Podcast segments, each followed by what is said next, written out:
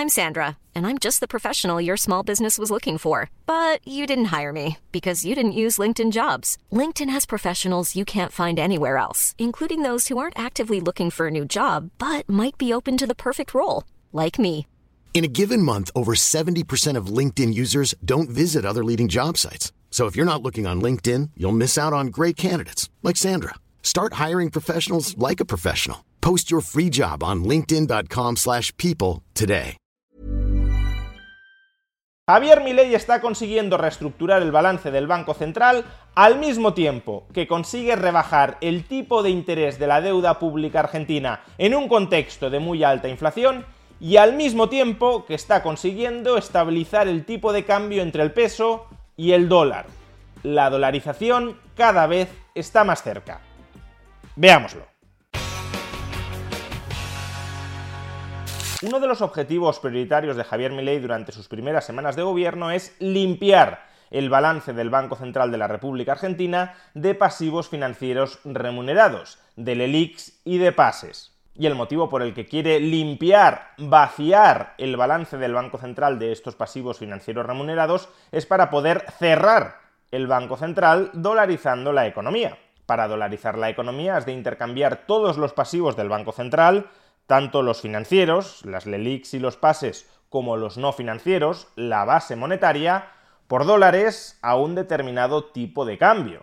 Y por tanto, cuanto mayor sea la cantidad de pasivos del Banco Central, tanto financieros como no financieros, menor será la cantidad de dólares por los que se intercambiará cada peso. Es decir, mayor será la depreciación del peso en relación con el dólar cuando se proceda a dolarizar. Y en sentido contrario, si reduces los pasivos del Banco Central de la República Argentina, en este caso los pasivos financieros, las LELIX y los pases que se hallan en el balance del Banco Central, más dólares podrás dar por cada peso cuando dolarices, intercambiando los menores pasivos en pesos del Banco Central por dólares. Ahora bien, ¿cómo reducir la enorme cantidad de pasivos financieros remunerados, de LELIX y de pases que tenía el Banco Central de la República Argentina? Una posibilidad habría sido que el Banco Central de la República Argentina y el Estado argentino vendieran activos en el mercado contrapesos y utilizaran esos pesos recibidos por la venta de sus activos para amortizar las LELIX y los pases. Pero esta no es la opción por la que ha optado Javier Milei, probablemente porque en este momento de alta incertidumbre el precio al que podría haber vendido muchos activos del Estado y del Banco Central de Argentina habría sido demasiado bajo. Otro camino que se puede emprender para reducir los pasivos financieros del Banco Central es intercambiarlos por deuda del Tesoro, del Estado argentino, el Tesoro argentino emite deuda y con los pesos que consigue por la emisión de esa deuda amortiza las LELIX y los pases. Y este es el camino que en parte ha emprendido Javier Milei.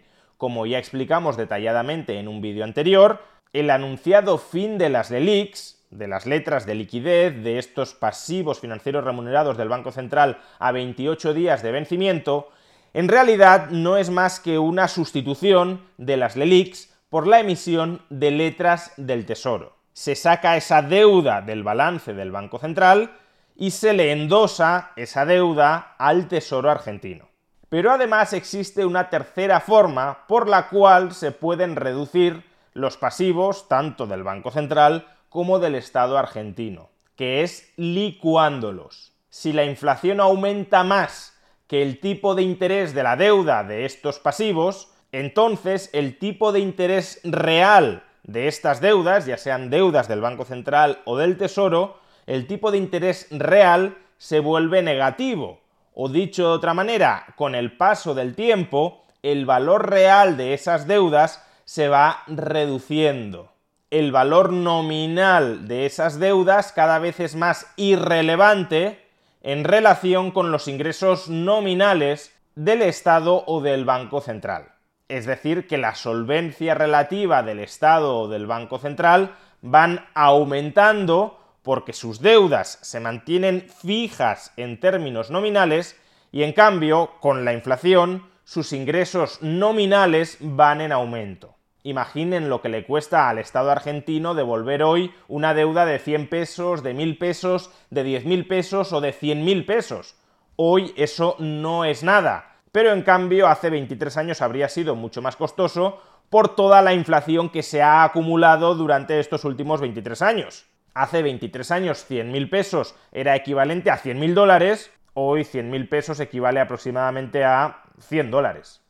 Y este tercer camino para reducir los pasivos del Banco Central y del Tesoro argentino, el de la licuación inflacionaria de esos pasivos, también es una de las rutas que está siguiendo Javier Milei para incrementar la solvencia relativa del Tesoro y del Banco Central de la República Argentina. El objetivo de Javier Milei no solo es reemplazar los pasivos financieros remunerados del Banco Central por deuda del Tesoro, sino que el tipo de interés que abone la deuda del Tesoro sea inferior a la inflación.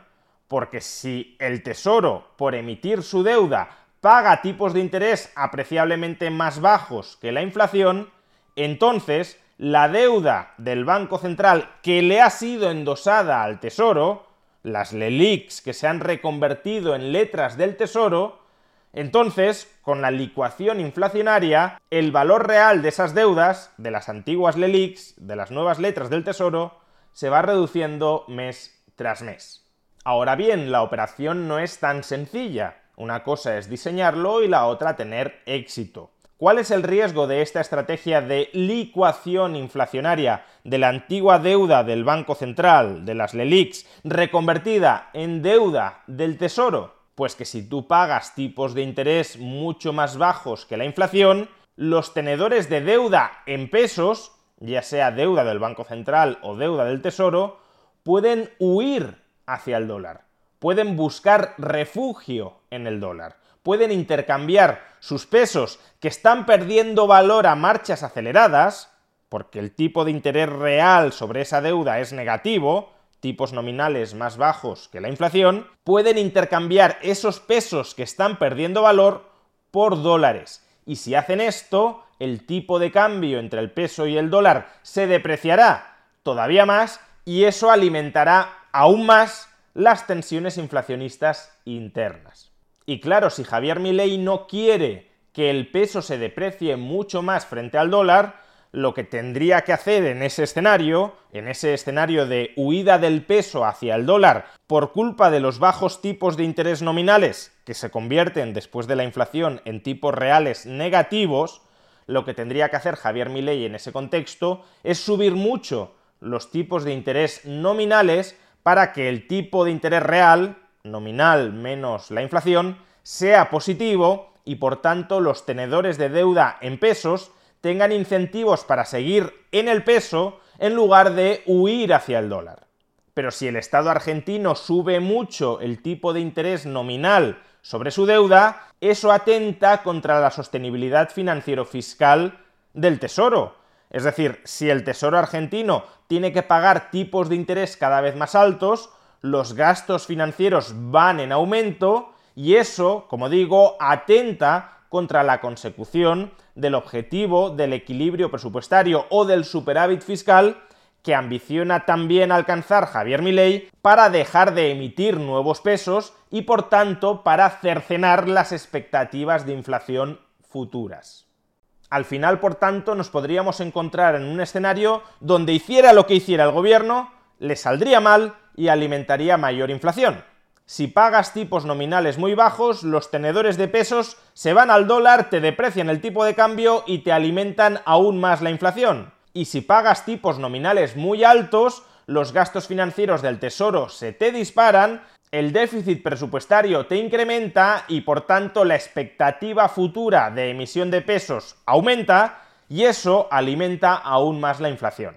Pero de momento hay que reconocer que el gobierno de Javier Milei está sabiendo navegar en estas muy procelosas aguas. Y es que, por un lado, el tipo de cambio entre el peso y el dólar se ha estabilizado durante la última semana algo por debajo de los mil pesos por dólar.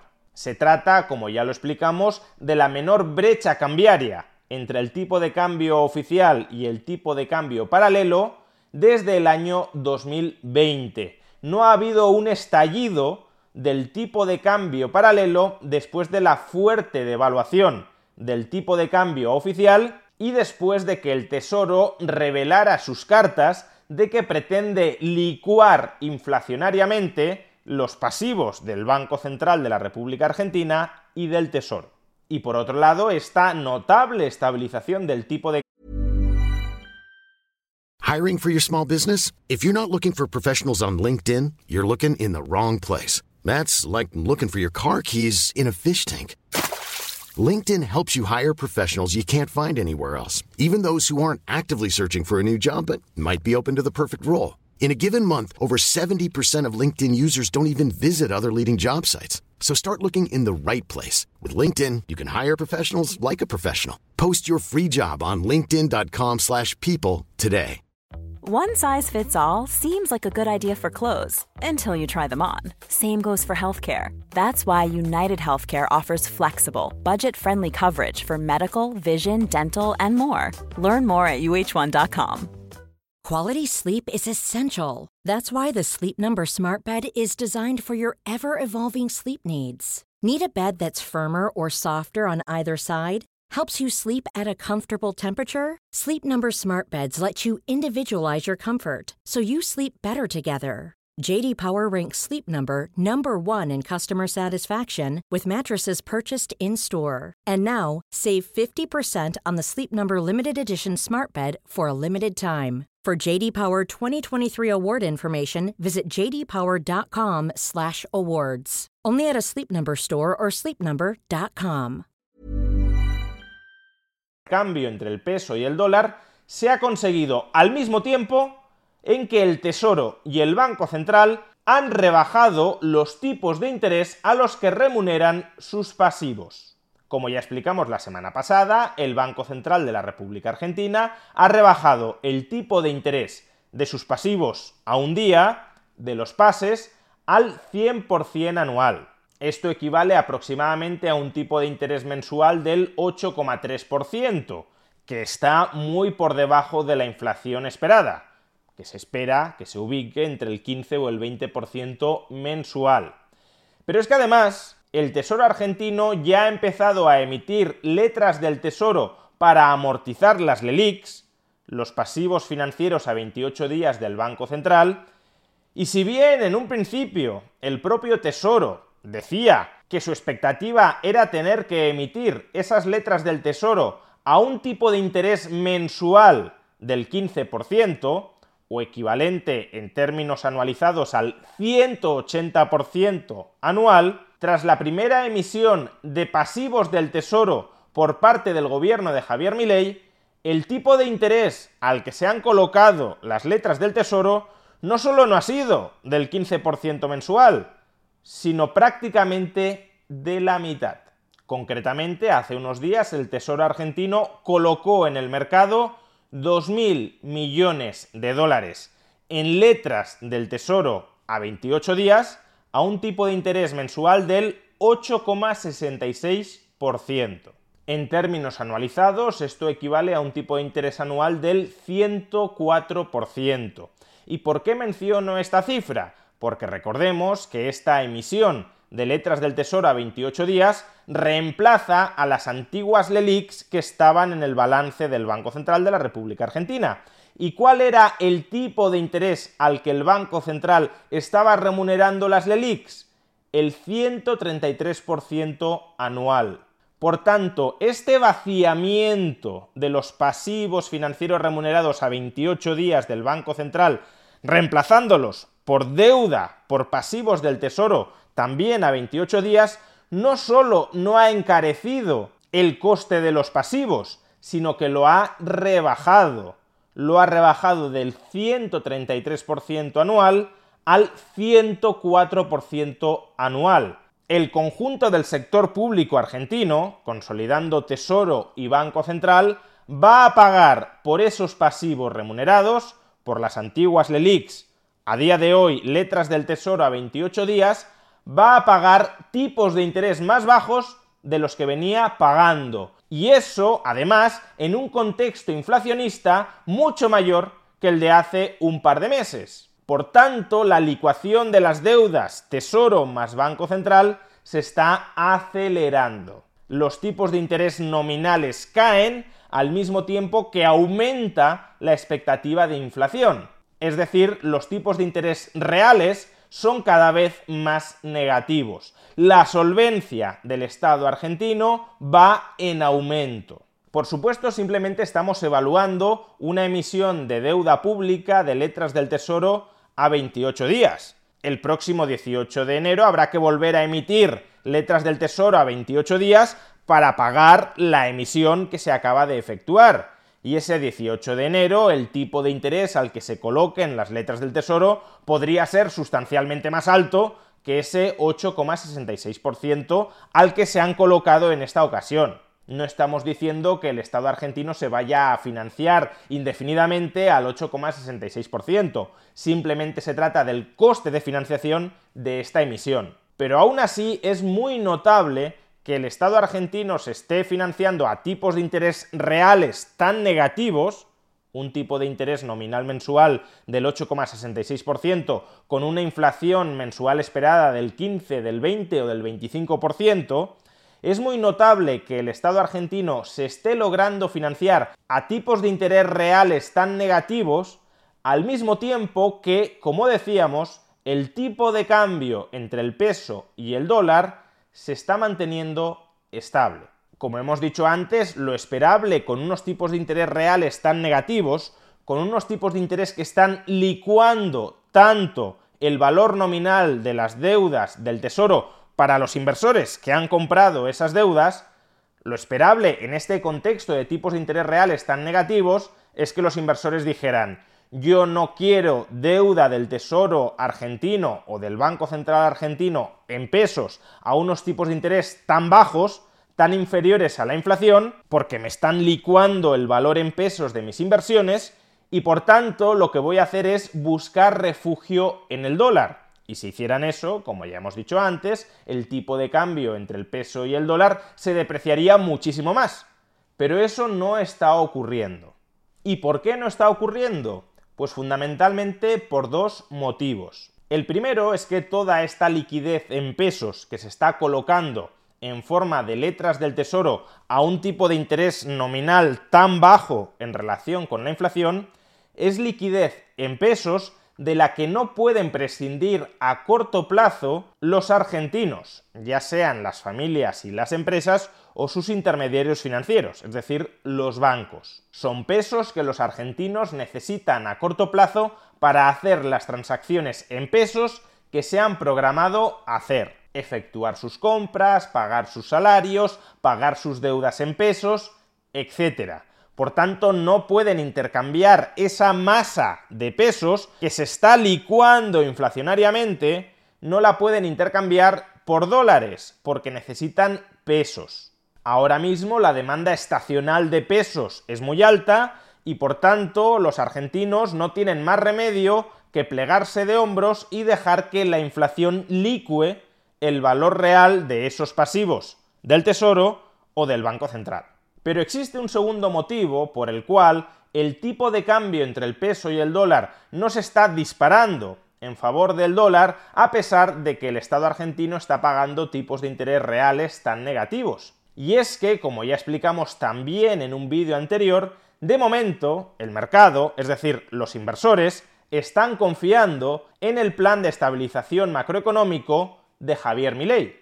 Y es que en esa subasta de deuda del Tesoro, el Tesoro no solo consiguió colocar 2.000 millones de dólares en letras del Tesoro, sino también casi mil millones de dólares en bonos del Tesoro indexados a la inflación. Y el capital que se invirtió en estos bonos del Tesoro a medio largo plazo, bonos que vencen en el año 2025 y 2026, es capital que por definición no se necesita para el corto plazo, no son las necesidades de liquidez en pesos de los argentinos. De modo que esos mil millones de dólares que se colocaron en deuda del Tesoro argentino a medio plazo, si hubiese mucha desconfianza en el plan de estabilización macroeconómico de Javier Milei, sí se habrían intercambiado por dólares, depreciando el peso frente al dólar. Pero no ha sucedido eso. Lo que ha sucedido es que se ha comprado deuda que vence en 2025 y en 2026, que está indexada a la inflación y por tanto, y en definitiva, los inversores lo que están diciendo es que confían en que el Estado argentino se mantenga solvente para el año 2025 y 2026, suficientemente solvente como para pagar tipos de interés nominales indexados a la inflación y que en consecuencia no habrá ninguna reestructuración de la deuda en el futuro. Y para que no haya ninguna reestructuración de la deuda en el futuro, es necesario que este plan de estabilización macroeconómico de Javier Milei, que combina el ajuste presupuestario, el ajuste fiscal, con la licuación inflacionaria de los pasivos, que ese plan de estabilización macroeconómico tenga éxito. En suma, de momento, el gobierno de Javier Milei está siendo capaz de reestructurar el balance del Banco Central, transfiriéndole toda su deuda o gran parte de su deuda financiera al Tesoro, al mismo tiempo que consigue rebajar el tipo de interés nominal de esa deuda, a pesar de que las expectativas de inflación se están disparando, y todo ello sin que el tipo de cambio del peso frente al dólar se esté depreciando. Un muy complicado equilibrismo financiero que de momento está teniendo éxito y que si persevera en ese éxito terminará con la dolarización de la economía argentina y el fin de su altísima inflación.